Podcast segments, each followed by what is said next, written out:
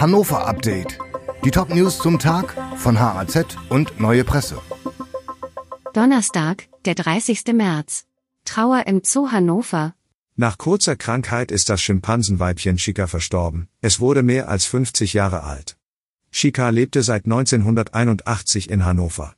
Offenbar hatte das Tier einen Lungeninfekt. Die genaue Todesursache soll nun untersucht werden.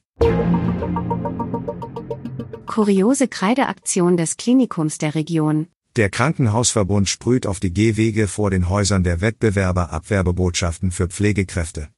Kritiker nennen das plump.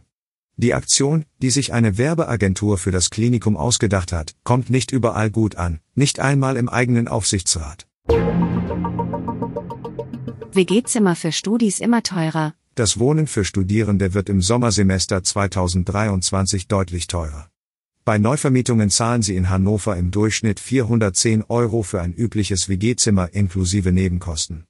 Im Sommersemester 2022 waren es noch durchschnittlich 375 Euro pro Monat.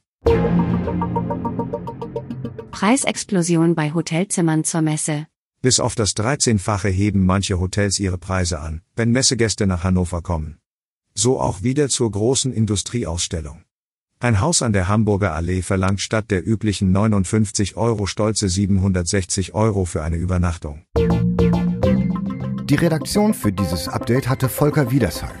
Alle weiteren Ereignisse und Entwicklungen des Tages ständig aktuell auf haz.de und neuepresse.de.